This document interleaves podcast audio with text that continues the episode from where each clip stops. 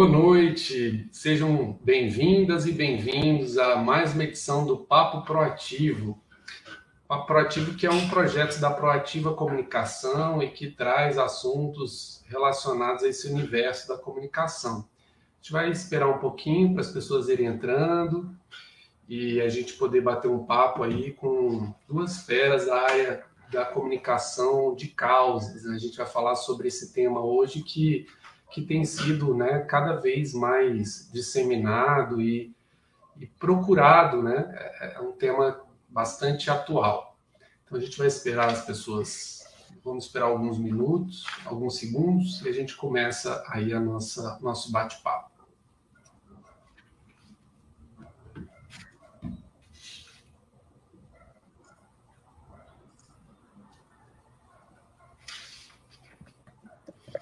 Para quem não conhece a Proativa, nós somos uma agência de comunicação corporativa. Esse ano nós completamos 20 anos de mercado. Nossa sede é em Brasília.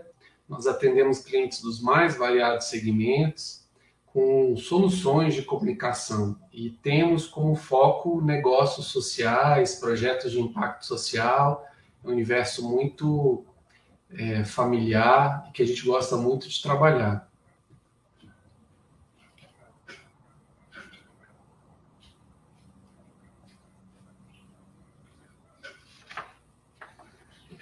Mais alguns segundos e a gente começa o nosso bate-papo.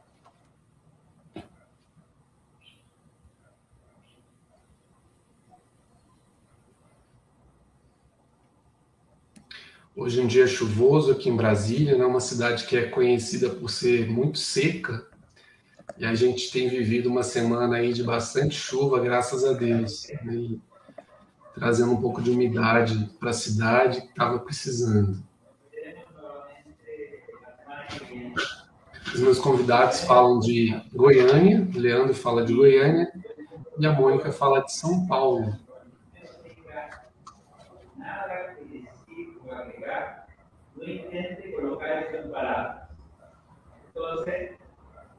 desde ese lugar, desde ese lugar, eh, te queremos agradecer, despedirnos y nos vemos de aquí a una semana nuevamente para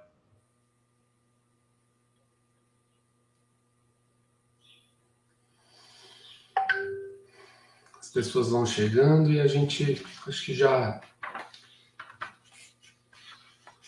já vai começando. Bem, eu vou apresentar então os meus convidados dessa final de tarde, início de noite.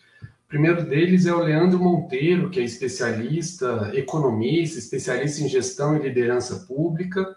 Ele atua como coordenador em projetos de comunicação para impacto social comunicação institucional e de causas, e é sócio da 2 mais 2, é uma agência também de comunicação. E a Mônica Gregori, que é diretora executiva da Cause, que é uma consultoria especializada na gestão de causas via estratégia de comunicação, engajamento e advogas. Boa noite, Leandro, Mônica, tudo bem com vocês? Boa noite. Boa noite a todos e a todas. Tudo bem. Muito bom recebê-los aqui. Essa, assim, contextualizando, esse projeto ele já tem 10 anos, o Papo Proativo, e o objetivo é sempre convidar especialistas na área de comunicação para a gente é, aprofundar, verticalizar a discussão acerca de temas que o mercado às vezes não conhece profundamente. Então a gente já, já trouxe aqui pessoas das mais variadas áreas dentro da comunicação e dessa vez falando sobre comunicação de causas.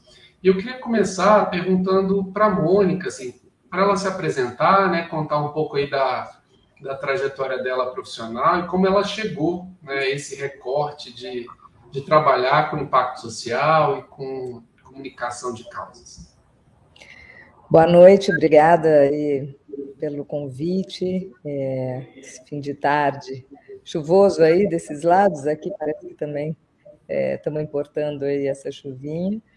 Ah, bom, vou me apresentar. Eu, na verdade, meu background é em comunicação, em publicidade. Estudei em, em Minas, né, na PUC, trabalhei em agência, é, e depois fiz carreira como executiva e sempre na área de marketing e branding. Uh, e depois de muitos anos trabalhando para marcas, eu acho que eu tive o privilégio de trabalhar com marcas incríveis, marcas muito inspiradoras. Eu trabalhei na Disney com a marca Disney, trabalhei é, na Kellogg's, trabalhei na Natura por 10 anos, fui diretora de marca e marketing na Natura. É, eu vi que uh, a gente estava entrando num novo momento né, da, acho que uma nova era que as marcas elas extrapolavam mesmo os limites né, das empresas e só da sua relação com os seus consumidores para é, falar, começar a falar e, e, e, tocar mesmo os indivíduos, né, independentemente do papel que eles desempenham na sociedade, numa empresa, na sua família, na, é, eu acho que o importante era falar com aquele indivíduo. E para isso, a, a gente a, fundou a Cause há sete anos, né, com os meus sócios, a, todos viemos aí, fomos colegas na Natura, e a gente via que o que mais mobiliza os indivíduos são aquelas causas comuns. Né? E causa comum, quando eu falo, não é simplesmente levantar um, né, um cartazinho numa passeata, ou seja, a causa comum é aquilo que é, que é, né, uh, conecta com, se conecta com seus valores, com a sua, com suas crenças, com a sua visão de mundo, é, e, e, isso tem um poder de unir as pessoas muito grande e fazer transformações. E a gente acredita que as marcas, é, quando elas falam com o indivíduo e não só com os, com seus papéis, né, consumidor ou o fornecedor ou acionista, elas conseguem falar, né, trazer muito mais significado para essa conversa. Então, por isso nós criamos a Cause é, e a gente apoia marcas e organizações a, a fazerem aí essa conexão entre, entre o indivíduo e o seu propósito. Muito bom, isso há, há, sete anos que você havia me contado, né, Mônica? E a gente já tem uma coisa em comum, porque a Proativa ela foi agência coordenadora da área de relacionamento com a imprensa da Natura aqui no Centro-Oeste durante alguns anos. Sim, eu lembro disso, é, que legal. E, e, e, e foi uma marca que a gente gostou muito de trabalhar. Claro. É, e você, Leandro, conta pra gente aí um pouco do seu background, o que, que você. da sua formação. Ah, obrigado, Flávio, pelo convite. Muito lisonjeado de estar aqui. Mônica, poxa, estava dizendo no início, aqui nos bastidores, que eu também vou aprender bastante aqui com a Mônica. Tem um histórico em comunicação incrível e a causa, sem dúvida, é uma das referências do país. Então, sempre a gente bebe da fonte, é uma fonte muito boa. Né? É, diferente diferente da, da Mônica, eu venho de uma outra área, eu sou economista de formação e fiz minha carreira mais no espectro executivo das finanças, de gestão, enfim. E em algum momento eu encontrei o marketing. E, mas eu me lembro que na graduação, algo que me chamava bastante atenção era o que é chamado de economia institucional, a nova economia institucional. Eu achava a economia muito tradicional, mas tinha algo nela que me chamou a atenção, que falava sobre a simetria de informações. Falava da importância da... da, da desculpa, só um minuto falha minha, não desliguei o celular aqui que está me atrapalhando. É, falava da diferença entre é, dois indivíduos e quanto essa diferença de informação entre dois indivíduos gera um custo para a sociedade. Né? Então eu falei, opa, tem, tem algo aí que me interessou desde já, e a partir disso eu fui encontrar o marketing lá na frente fazendo algo completamente diferente de economia, que era campanha política. Eu entrei, fui para Paraíba, é, trabalhei num governo e quando eu vi, eu estava envolvido numa campanha de marketing político. Aí eu conheci um desses grandes marqueteiros e uma palavra dele me chamou bastante atenção, que era a importância da narrativa e como as narrativas moldam, moldam uma sociedade. Eu falei, opa, acho que eu estou encontrando agora, estou me encontrando, estou me, me enxergando o meu, o meu papel, o que eu quero fazer da vida. Então, a partir disso, eu comecei a me dedicar, desde 2019 para cá, e agora eu tento olhar para uma perspectiva, junto com a 2 mais 2, que é a agência que eu faço parte, é, de como que as questões sociais surgem, sabe? Como que surge o Black, Lives, Black Lives Matter, por exemplo. Né? Então, entender a perspectiva social e conectar isso com comunicação tem sido o que eu tenho feito nos últimos anos e tem sido uma descoberta diária e, de fato, é, é, é muito bacana ver alguma coisa que surge do mercado e se transforma em mudança de vida na prática, né? Então, isso tem de fato tomado o meu tempo e tem sido parte dos meus objetivos para os próximos anos. Muito bom. É, esse evento está sendo realizado em parceria com o Impact Hub Brasília, né? E nós fazemos parte do ecossistema. E uma dor que nós é, escutamos muito, né, dos empreendedores de impacto e das pessoas que lidam com comunicação de impacto, é que é, normalmente não se tem muito investimento, né? As organizações que atuam, né? os, os, os negócios sociais, eles têm essa dificuldade de bancar uma estratégia de comunicação, é, ações de comunicação. Então, muitas vezes acaba sendo realizado de uma forma empírica, pelo menos aqui em Brasília. Vocês acham que essa é uma realidade aí do mercado de vocês? Isso está mudando? Eu queria ouvir a Mônica, depois o Leandro sobre isso. Olha, eu acho que com certeza isso está mudando, né? É, e está mudando porque a sociedade está mudando. Né? Eu acho que assim, é, eu gostei muito do que o Leandro falou sobre as narrativas, né? E como as narrativas moldam culturas. É, eu, eu, por outro lado, tinha uma, uma professora que dizia que todos os problemas do mundo foram criados ou solucionados a partir da comunicação. É, então, é, eu acho que é, é, muito importante que a comunicação ela esteja é, atenta ao contexto, às mudanças sociais, o que, é, as demandas da sociedade. E a nossa sociedade está mudando. E o que ela demanda e o que ela exige hoje, né, de uma marca, de uma empresa, de uma organização, é, é distinto do que ela demandava há 10 anos atrás.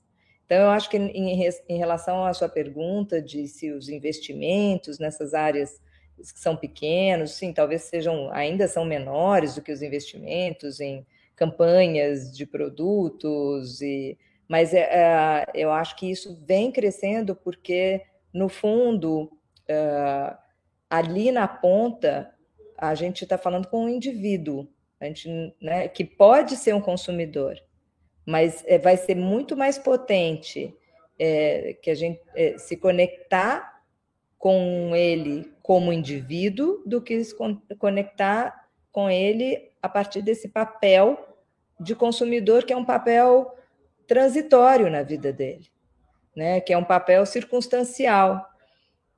Como indivíduo, não.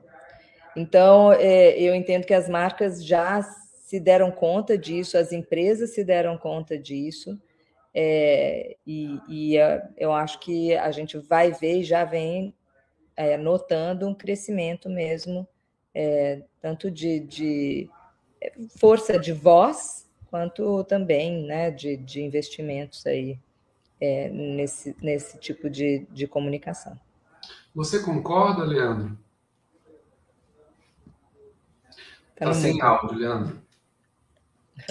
Me desculpa. É, eu, eu, super concordo com a Mônica. É, me parece que é um mercado que tem muito a crescer, tem muita oportunidade para que os negócios sociais é, se conectem com esse, com esse ecossistema. Mas também eu acho que tem a necessidade de alguém fazer o meio de campo, sabe? Eu acho que tem muita gente interessada em investir nesse tipo de iniciativa e muita gente que demanda isso, mas um meio de campo, acho que inclusive o Impact Hub faz um trabalho incrível, você citou isso agora há pouco, de conectar o, o, o ecossistema, de construir esse ecossistema. Então, acho que é, tanto empresas mais tradicionais me parecem que caminham para ter suas fundações, caminham para estar tá mais conectado com o propósito, mais com a sociedade. Acho que me parece que existe esse movimento. É, mas existe uma dificuldade por parte da, da, daqueles que poderiam ser investidos, poderiam ser alavancados, de se conectar, né, de estar primeiro preparado, enfim. Uh, mas tem muito a expandir, acho que a gente tem um caminho longo pela frente. é, tem muita gente fora do país com interesse no Brasil também. As coisas, as, dificuldades políticas aqui talvez é, tenham colocado uma sombra nisso, tenham dificultado um pouco essa conexão. Né? A gente, a gente é um país que fala mal do terceiro setor, né? que ocupa um espaço tão importante na sociedade. A gente, a gente como governo federal, bastante claro em relação a isso. Então, isso repercute no mundo. Né? Então, enfim, a gente tem um ambiente de instabilidade também que prejudica um pouco. Mas acho que oportunidades é, cada vez se tornam mais é, é, abundantes aqui no, no nosso país. É, Mônica, é, muito bom, Neto, obrigado. Mônica, você comentou que começou o seu negócio né, há sete anos atrás, quando esse assunto não era tão assim é, quanto é hoje, né? Quais foram os, os caminhos né, e os, os diferenciais competitivos na hora de você formatar essa proposta e prospectar clientes que tivessem conexão com essa temática? É, eu, eu brinco que finalmente, né, depois da pandemia, é, e que todo mundo se mobilizou né, em falar sobre é, uma causa comum, né, que, que era uma dor comum de toda a sociedade, e aí as marcas, as organizações da sociedade civil, uh, né, tantas uh, os coletivos, começaram a falar sobre causas, e não só as causas, a grande causa da pandemia, mas causas que é, orbitaram né, a pandemia, como violência doméstica, né, que a gente sabe que é, teve um, um agravante né, durante a pandemia, saúde mental, uh, educação, né, a distância. Uh, todo mundo, a partir daí, começou a entender o que a gente fazia. A gente passou sete anos tentando explicar. Então, quando a gente abriu a causa, montou a causa, para a gente era muito óbvio, porque a gente não faz, a gente não trabalha só com o terceiro setor. Né? A gente trabalha com o terceiro setor, a gente trabalha com grandes marcas e grandes empresas que é, querem encontrar né, uma causa que conecte essas marcas né, e essa proposta de valor aquilo que é relevante para aquele indivíduo com o qual ela está estabelecendo uma relação. Né? E como é que essa conexão vai transformar o coletivo, né? vai impactar a sociedade. E isso é uma coisa que, óbvio, né? a gente é, teve essa escola, grande escola lá atrás, né? que era a Natura, que a Natura tinha causas, tem, né? causas muito fortes e que elas pautam a estratégia de negócio da empresa. Né? Então, a causa não é um. Uh, ela não pertence a um departamento né, de responsabilidade. Eu sempre ouço assim: ah, departamento de responsabilidade social corporativa. Eu digo, putz, é, já já estamos errados, né? Porque Começou se, errado. Se você precisa de um, de um departamento específico para isso, é porque isso ainda não faz parte da sua cultura e não faz parte da sua estratégia como empresa. Então, o que a gente busca, e assim, o que a gente acho que era é, é, é essa visão que hoje a gente já vê mais contemplada, né, numa visão ISD, que todo mundo tem falado, poucos entendem exatamente a dimensão disso, mas essa visão a gente já, já compartilhava desde essa época que a gente é, era executivos. A gente falou, puxa, como, como a gente pode levar esse aprendizado e essa visão para outras, para outras empresas? Mas era muito difícil no começo explicar isso, né? porque não era a dor imediata ali uma, da sociedade. Né? As pessoas estavam conectadas em outras coisas. E eu acho que agora é, ficou óbvio é, ficou quase que óbvio, sim, e, e, eu acho que esse, desculpa me alongar, mas só para colocar uma pimentinha aqui na conversa, acho que esse é o grande risco, que é o risco de banalizar a comunicação de causas e de propósito é, e os impactos, né, para simplesmente é, criar uma, uma propaganda bonita, uma história bonita para contar, uma narrativa bonita para vender mais. Né? Então, é, eu, o, eu acho que a coerência é muito importante quando a gente fala de comunicação de, de causas. Sem dúvida. Eu vi o Leandro ali concordando né, com essa questão da banalização. Você queria comentar sobre isso, Leandro? É, acho que é um excelente ponto, Mônica. Eu estava me perguntando esses dias o, o quanto as empresas, as marcas são honestas, transparentes naquilo que propõem, sabe? E se de alguma forma a gente, de fato, com. Porque muitos negócios começam com muito, um propósito muito genuíno, como, vamos lá, beleza, é importante que a gente tenha um ecossistema que faça marketing de causa, é muito importante. Mas será que isso tem alguns efeitos colaterais né, nesse processo? O ímpeto é, por ter sempre mais e mais. A, Mônica traz esse ponto e eu super concordo. E eu, eu acho que é, trazer um propósito genuíno é, de fato, um grande desafio de uma organização e, de fato, é, estar preparada para é, ser mais transparente e honesta possível nessa empreitada. Assim. Acho que a gente tem, é, possivelmente, é, algumas organizações que estão confundindo isso, né? estão entendendo que é mais uma possibilidade de cumprir um pré-requisito, ter mais um carimbo, um selo, e acho que não passa por aí. Né? Passa muito mais por o que está acontecendo lá na ponta, esse, esse, esse propósito está sendo alcançado, como que eu mensuro isso, isso passa por ciência, isso passa por indicadores, passa por, por saber se eu estou de fato alcançando aquilo que eu quero alcançar. Então, acho que existe um processo que tem várias etapas e não dá para simplesmente parar na etapa que tem um selo, que está simplesmente é, é, assumindo uma causa e não conseguindo monitorar todo o processo, suas consequências, é, e aquilo que precisa ser aperfeiçoado. Então, eu super concordo com a Mônica, Flávio.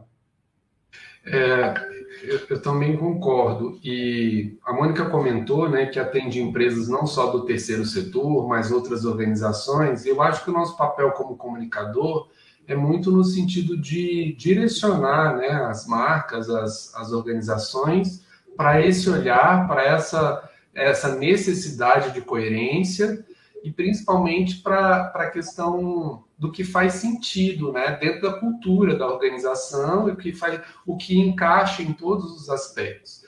Aqui na Proativa, a gente, é, prioritariamente, né, a gente tem muitos clientes, a, a, grande parte dos clientes não é do terceiro setor, mas o nosso papel é sempre de provocar. E aí, é, o, que, que, você, o que, que, é possível né, assumir como causa? O que, que é possível você se responsabilizar? Que fuja do, fuja do, do, do lugar comum, que fuja do básico que você pode fazer, né? Daquela é, campanha de final de ano de arrecadação de, de alimento, de agasalho, né? Que muita organização entende que isso é impactar Sim, a gente sabe que é muito, mais, muito além disso. Mônica, eu queria que você comentasse sobre como a sua experiência na Natura é, enriqueceu né, esse, esse, esse, a proposta de vocês como agência. Né? Imagino que a, é, deve ter enriquecido bastante, porque é uma referência. Né? Quando a gente fala em sustentabilidade, você acha que a primeira marca que se lembra é a Natura. Eu queria que você comentasse assim, de que forma que essa sua experiência lá é, é, sustentou, né, trouxe um alicerce para o trabalho que vocês desenvolvem hoje na causa. Eu, eu, eu acho que assim, a, o que a experiência na Natura trouxe é a comprovação de que é possível fazer bons negócios e, e negócios do bem. Né? falando de um jeito bem é, sintético. É, é, eu acho que assim, eu, eu lembro quando eu entrei na Natura, a primeira pergunta que eu fiz ainda pra, na entrevista, né? Eu falei, ah, olha, Natura, super bacana. Isso é lá em 2004. Bacana, uma marca né, legal, aspiracional e tal, mas assim, marca do bem. Mas onde é que estão os esqueletos aí? E, a, e eu, a resposta foi assim: olha, a gente faz muita coisa errada, a gente faz muita coisa que não dá certo, né? é, mas a gente sempre tem a melhor intenção. A intenção de acertar, de inovar e de fazer as coisas coerentes com a, com a nossa razão de existir. E eu acho que isso foi, assim, para mim, transformador. Foi o primeiro dia. É, e eu vi que era possível. É possível você ter na sua crença, você ter é, que a, da, a partir da sua crença e da sua visão de mundo, do seu propósito, você é, ter um pilar estratégico de negócio que vai gerar valor para o acionista. Não é para comunicação. Né? A comunicação é um meio, mas assim, é. Não, estou tô, tô agregando valor para o acionista. Então, é, eu acho que uh, isso a gente amadureceu muito né, com a Natura, e isso a gente vê na, na cause, né, como é, é importante a gente entender que é possível fazer negócios que todos ganhem, né? que o valor seja compartilhado é, e que no final das contas é, esses negócios vão gerar uma transformação. Né? Para mim, uh, e a gente trabalha com muitas fundações que têm um papel incrível, a gente ajuda é, empresas que estão montando suas fundações, seus institutos nessa montagem, mas eu sempre digo assim: nada vai impactar mais, gerar mais impacto do que você colocar a causa na centralidade do seu negócio, no seu produto, no seu serviço, na forma como você remunera seus colaboradores, seus stakeholders. Então, não é, então eu acho que assim a, a gente tem que deixar de separar essas coisas, sabe? Como assim, ah, a empresa, o negócio que visa lucro, é, sempre vai ter o dark side. Sim, e muitos têm mas é possível fazer isso de um jeito que o, o próprio negócio gera valor para toda a sociedade. Muito bom. Leandro, é, e você como economista, como que esse seu instrumental, né? Como que você acredita que essa sua distinção, essas distinções como economista, pode, tem te ajudado, né, depois que você entrou no mercado de comunicação, a enxergar de uma forma mais ampla as possibilidades, encaminhamentos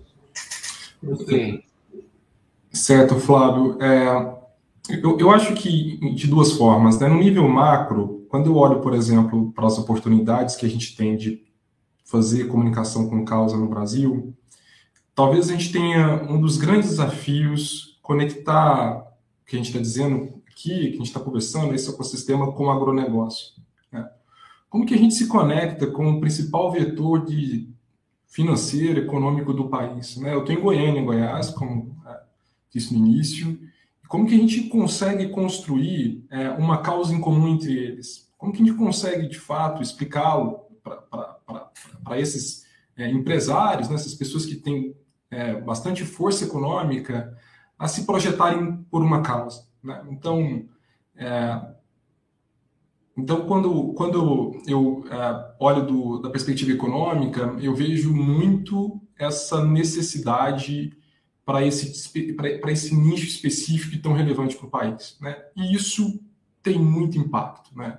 É, os Estados Unidos e a Europa têm bastante atenção nesse tipo de coisa, quando se fala de sustentabilidade, sobre o que, o que tem sido feito é, de fato com propósito.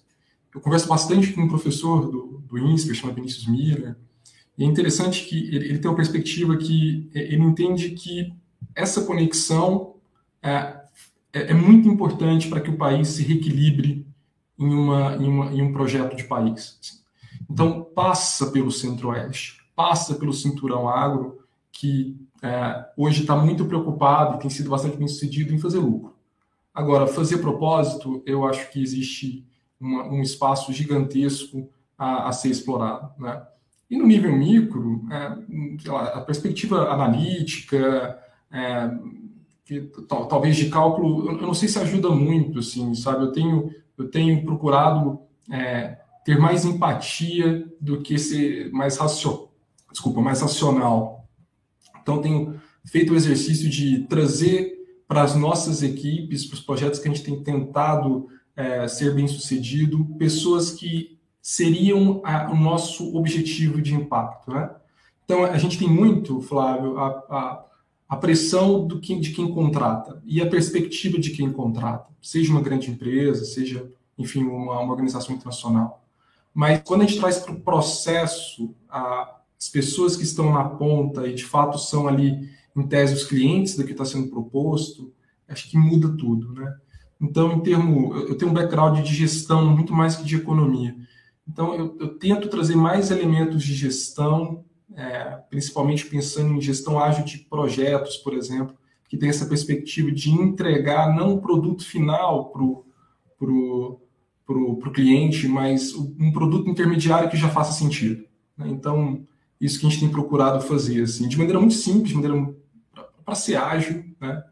E, e, e, bastante conectado com, com a realidade local, bastante conectado com aquilo que está acontecendo no, no chão, na, na onde a gente entende que é o nosso objetivo de impacto.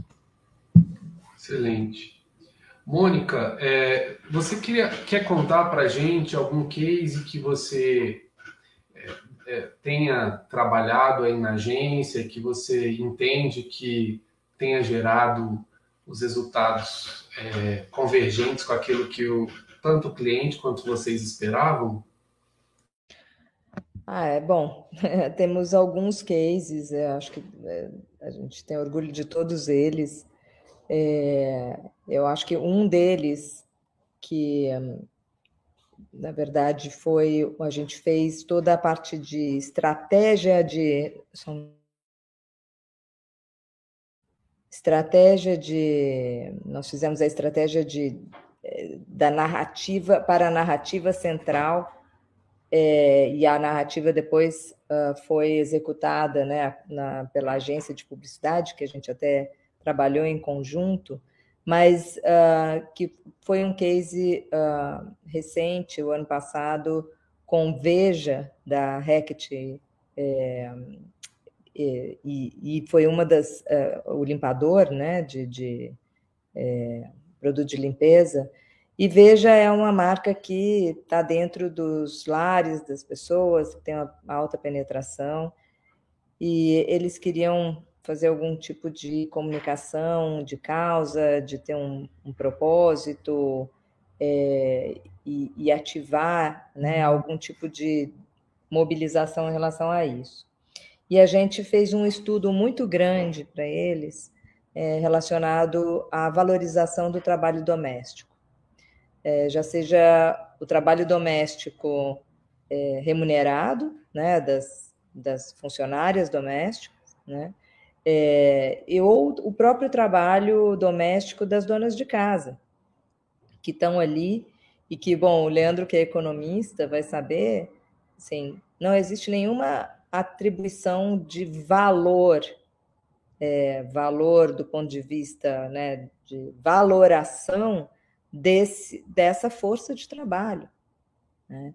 Qual é o impacto na economia né, da, do trabalho doméstico? É, a gente viu, é, e depois foi muito interessante porque a gente é, desenvolveu toda uma estratégia para eles, para valorizar né, o trabalho doméstico, e foi bem no meio, no começo da pandemia, quando estava todo mundo em casa sozinho e tal, então isso veio muito a calhar.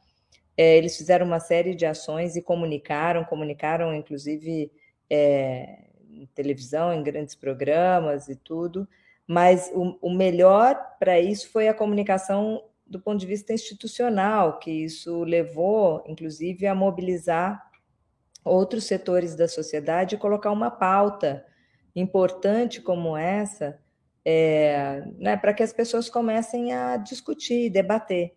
E, e logo depois a gente viu que a, a, a gente viu que na Argentina eles aprovaram uma lei que, inclusive, é, não só contabiliza o trabalho doméstico, né, das donas de casa e o trabalho doméstico no PIB, uh, mas também eles oferece, oferecem, agora o governo oferece uma aposentadoria para as donas de casa, porque elas são invisíveis à luz né, da, da, da economia né, que, que move aí o país.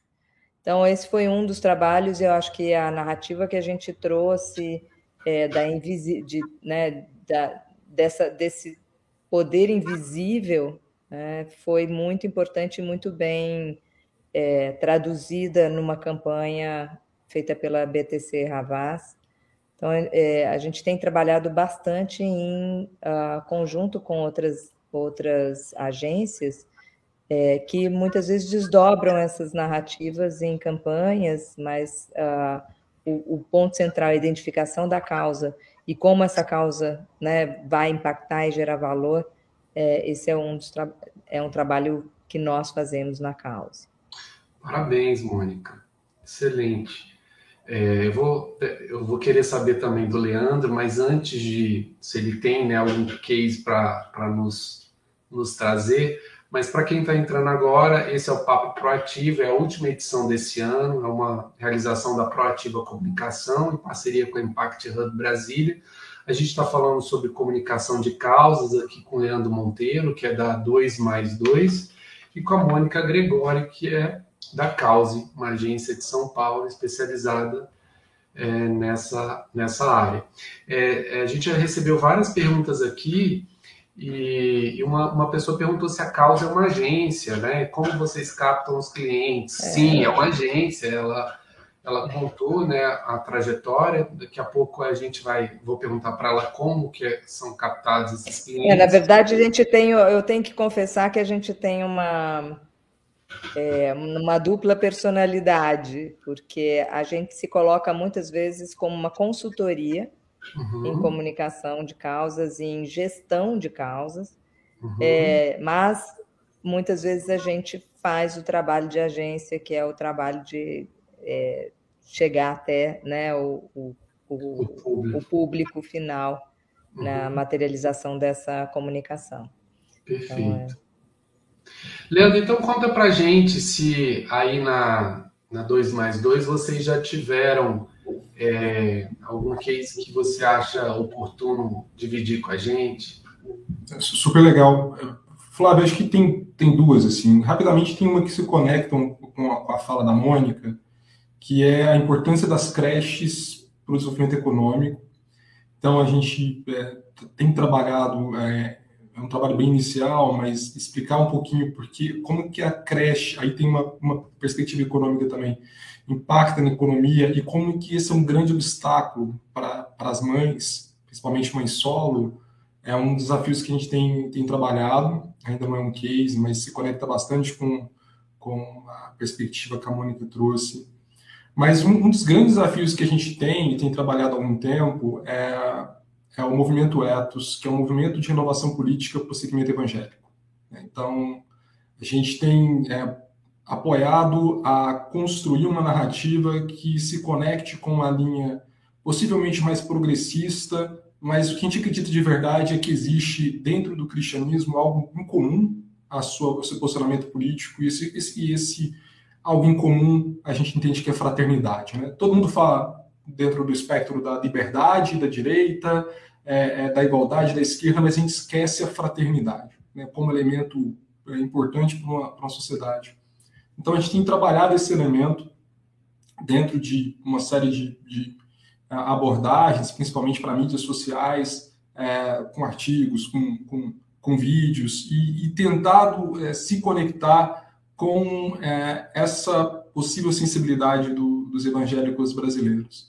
Então, isso é um tremendo desafio, porque existe um tabu para se falar sobre religião, para falar sobre sociedade, e eu tenho me dedicado e debruçado para entender o porquê que isso acontece e um dos motivos que me parece é, se conectar com o momento, momento político atual é que, de fato, é, esse, esse grupo tem características culturais, sociais que são um pouco negligenciadas por boa parte da, da, da, da sociedade, assim, porque o pessoal veste diferente, come diferente, escuta música diferente, vários elementos culturais que não são muito bem compreendidos. Então, você tem 30% da população que, que, que tem aí um, um, uma espécie de bolha que boa parte do mercado não consegue entender.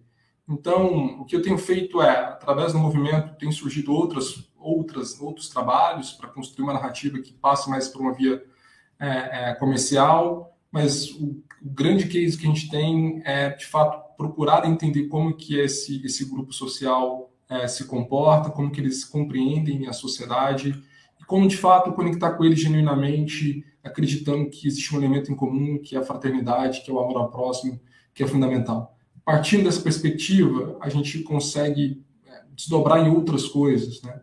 consegue tratar temas muito sensíveis, muito quentes para essa comunidade. Então a gente tem feito isso, é, foi, foi, o primeiro nosso o primeiro projeto nosso e desde 2019 tem acompanhado. É, é, bastante desafiador, mas de fato tem tem alcançado bons resultados e tem as pessoas têm compreendido a, a, a mensagem que o movimento quer passar e a 2 mais 2 tem apoiado nesse processo. Excelente, parabéns, Leandro. É, a gente recebeu algumas perguntas, eu queria começar. A Aline pergunta para vocês que no dia a dia vocês sentem que as empresas estão mais abertas a essa proposta de comunicação? Ou seja, ela está perguntando se, se tem abertura por parte do mercado para essa proposta. Você quer começar, Mônica, respondendo? É, eu acho que eu até já falei um pouco sobre isso. É, sim, eu acho que sim, porque é, em alguns casos, né, porque tem uma nova geração é, que já vem com uma outra mentalidade, né, nos cargos de decisão das empresas, é, mas principalmente porque o próprio consumidor, né, o, né, o usuário final, é, tem demandado isso. Então, é, eu acho que essa transformação ela está acontecendo e ela é, só vai crescer, né? principalmente agora que os acionistas também querem entender quais são os impactos né, das empresas nas quais eles vão investir. Né? É, e eu acho que isso vai, vai é o começo de uma grande revolução nesse sentido. Uhum. Você quer comentar, Leandro, sobre essa abertura para essa proposta de comunicação do mercado? Se eles estão mais abertos, o mercado está mais aberto? É, eu imagino que sim. Se a gente compara as décadas, né, 2010, 2020, a gente tem 2021 em diante uma década bastante promissora para se fazer marketing de causa. É, acho que cada vez mais existe a sensibilidade para que a gente tenha projetos que transformem a sociedade, que alcance objetivos genuínos, né? Então, acho que essa é uma intenção de, de muitas organizações, acho que também o terceiro setor tem alavancado isso, tem procurado, tem se desenvolvido, fortalecido, é, e, acho que, enfim, é bastante promissor. Perfeito. O Jarleno, ele pergunta né, se é uma agência, a Mônica já explicou que a Cause é né, uma consultoria, ela tem uma, é, é, duas frentes né, de atuação, que é na área de consultoria e na área de comunicação propriamente dita. E ele pergunta como vocês captam os clientes, Mônica? Você vai entregar o ouro para ele? Como que é a. Ah, eu acho que, olha, é basicamente uh, através das nossas redes.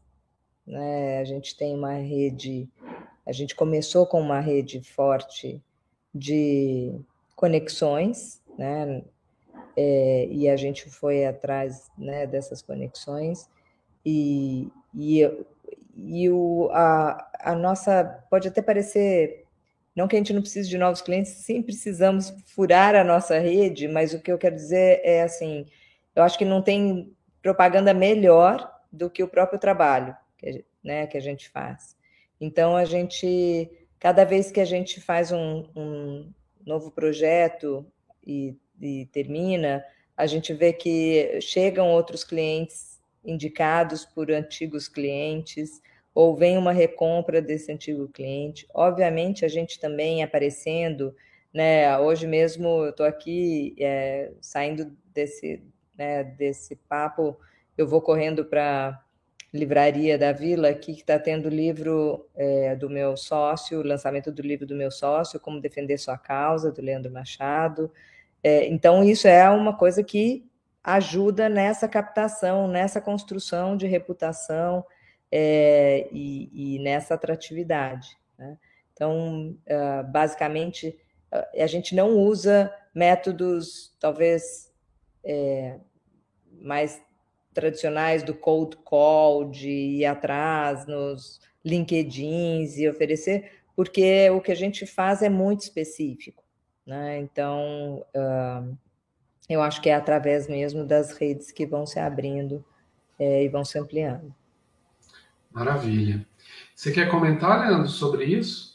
A gente tem mais perguntas. É, é bem rápido. Eu acho que quando você está no centro-oeste, é, é, um pouco mais destravador. Né? Quando a gente sai do eixo Rio-São Paulo, a, como, como eu disse no início, né, o ecossistema ele é importante. Você conseguir estar tá conectando pessoas, construindo redes, que a Mônica disse, é, fundamental para que esse tipo de empreitada prospere.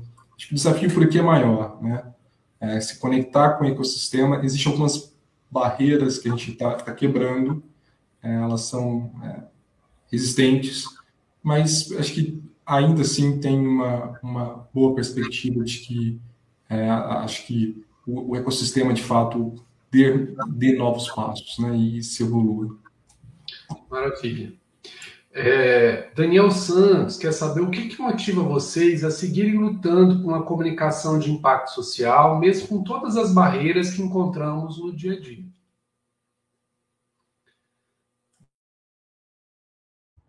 É, é que eu acho que a gente encontra barreiras com, em relação a tudo, né? É, o Brasil, hoje em dia, tem mais barreira do que qualquer outra coisa. Né? Então, é, mas eu, eu acho que é pela convicção, falo por, por mim, né? É pela convicção de que eu posso colocar a minha, né, o que eu sei fazer, né, a serviço daquilo que eu acredito. É, então é, é isso. Acho que não, não vejo que hoje, claro, é difícil, mas uh, porque o Brasil, né, é, retrocedeu em uma série de questões relacionadas a várias das causas que a gente quer comunicar e que a gente quer defender e que é, quer mobilizar, mas isso é combustível né, para a gente querer fazer mais e melhor. Então, uh, ao meu ver, eu acho que a gente está num, num momento importante de inflexão para é, colocar a sua convicção aí à frente né, do, do, do trabalho do dia a dia. Ótimo. É, Leandro, e para você, quais são as barreiras encontradas aí e o que, que te motiva a seguir nesse caminho da comunicação de impacto? Flávio, eu acho que ah, a gente precisa ter uma consciência de quem a gente é e do papel que a gente ocupa no Brasil e de privilégios que possivelmente a gente tem e que muita gente não tem nesse país. Então, o que me traz até aqui é a oportunidade de melhorar a vida das pessoas, pelo menos um pouquinho, e a comunicação tem esse papel fundamental de, de quebrar, é, é, acho que quebrar barreiras mentais, né? De fato, construir novas ideias cabe na cabeça das pessoas. Então, o que me entusiasma nisso tudo é isso. Assim, acho que um dos princípios, como eu disse no início, né? As narrativas moldam moldam as culturas, moldam o mundo, moldam a sociedade. Então, tá fazendo esse papel de construir narrativas é algo que me encanta. Então, é por isso que eu estou aqui. Somos dois. Eu também adoro essa essa linha né, de trabalho. Eu vejo assim como desafio, é, eu acho que todo profissional de comunicação acho que tem vivido essa angústia. Na verdade, são duas angústias. Uma é a banalização um pouco do nosso papel, né? Essa coisa de qualquer pessoa é comunicador e com o celular você faz tudo e que para que que precisa de uma estrutura de comunicação. Isso é uma coisa que me uh, me deixa bastante frustrado, assim, né? Quando você vê essa, essa tendência, essa, é, essa postura, né, no mercado muito presente. E outra questão que para mim é uma grande barreira é a é a o surgimento de novas ferramentas o tempo inteiro. Então, quando você se familiariza com uma ferramenta, aquilo já está obsoleto, já tem novas ferramentas, e isso é um, é um processo que não tem fim, né? E bem-vindo ao mundo, ao novo mundo, né? Porque é isso, e cada vez vão ser mais, mais ferramentas, mais possibilidades, mais informações. Eu, na, na minha pós-graduação, é, eu estudei a questão da, do excesso de informação, né? Isso há, há 15 anos atrás. E, e imagina hoje, né? Assim, é, é um, é um, turbilhão de informações e nós, comunicadores, temos esse desafio de levar essa narrativa que faça sentido para as pessoas e que, e que, de alguma forma, elas se conectem né, com o que a gente está levando em termos de informação.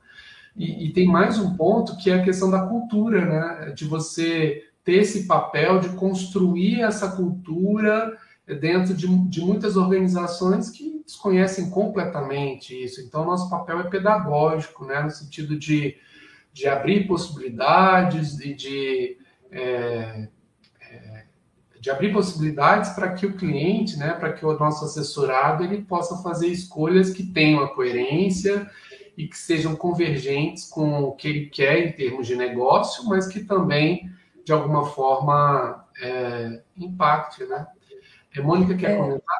Eu queria comentar uma coisa, porque, né, pegando aí o gancho do que você falou, é, e até é, pensando nas barreiras, eu acho que as barreiras estão é, colocadas, né, os, são desafios que estão colocados para o mundo da comunicação em geral, e não só na comunicação de causas. E eu acho que é a fragmentação, né, a dispersão e o ruído. Né? É, quando a gente olha, é muita gente falando muita coisa ao mesmo tempo sobre é, temas uh, né, dispersos, e você precisa gritar. Né? Então, só que todo mundo está gritando. Eu acho que isso é um, é um dos pontos importantes da comunicação hoje. É, eu tenho até uma, uma frase que eu gosto muito, que não é minha, que é assim, a gente saiu de uma era de uma mídia de, das mídias de massa para uma massa de mídias. Então, é, hoje em dia, qualquer um é mídia, né? E, e, qualquer um gera conteúdo e qualquer um cria uma narrativa e, e, e, joga isso, né? Sem nenhuma curadoria, sem nenhuma, sem nenhum compromisso com a verdade, muitas vezes, não é todo, né? Fenômeno das fake news é, e sem nenhuma responsabilidade. Então, é, como é que você se comunica e leva essa sua narrativa nesse novo ambiente. Né? E isso sim é muito desafiador para qualquer tipo de comunicação. Acho que não só para a comunicação de causas. Sem dúvida. O Daniel está dizendo assim, ah, aí vocês arrasam. E o Efraim disse assim, você, como vocês, como surgiram as empresas? A gente falou isso no início, né? Então, como esse material ele vai ficar gravado no YouTube, vocês vão ter a chance de voltar lá, escutar a história é, novamente, né? Tanto da, da 2 mais 2 quanto da causa. A Aline pergunta: é, é, considera importantes as empresas sempre se posicionarem sobre os assuntos que estão impactando no mundo? Como identificar o momento de se fazer presente num tema? Leandro, quer comentar inicialmente?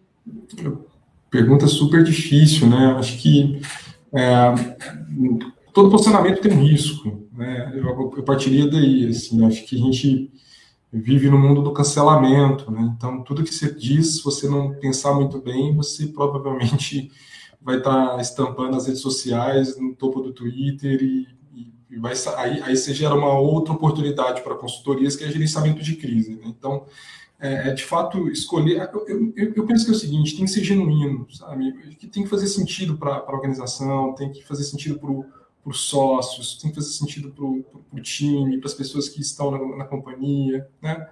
Acho que, que passa por aí. Assim. Qualquer coisa que não seja genuína, e talvez o grande sucesso das redes sociais passa por isso, e você falou muito bem, Flávio, que a gente concorre hoje com pessoas que têm a sua um celular na mão e consegue uma audiência maior do que muitas televisões. É, é muito difícil entender esse cenário, é muito complexo, né? Mas acho que o que tem de é, proposta desse tipo de, de, mídia é que eles são genuínos, as pessoas normalmente mostram suas vidas, né? Então, acho que, de uma certa forma, para que minimize riscos, as organizações têm que entender que é, tem que estar bastante convicta daquilo que faz sentido para elas. Isso aí. Mônica? Não, eu super uh, concordo que, é, que tem que ser genuíno, que tem que ter convicção, né? Então tem que ter. É, eu gosto muito de uma palavra antiga, pouco usada, mas que é pertinência, né? Precisa ter pertinência.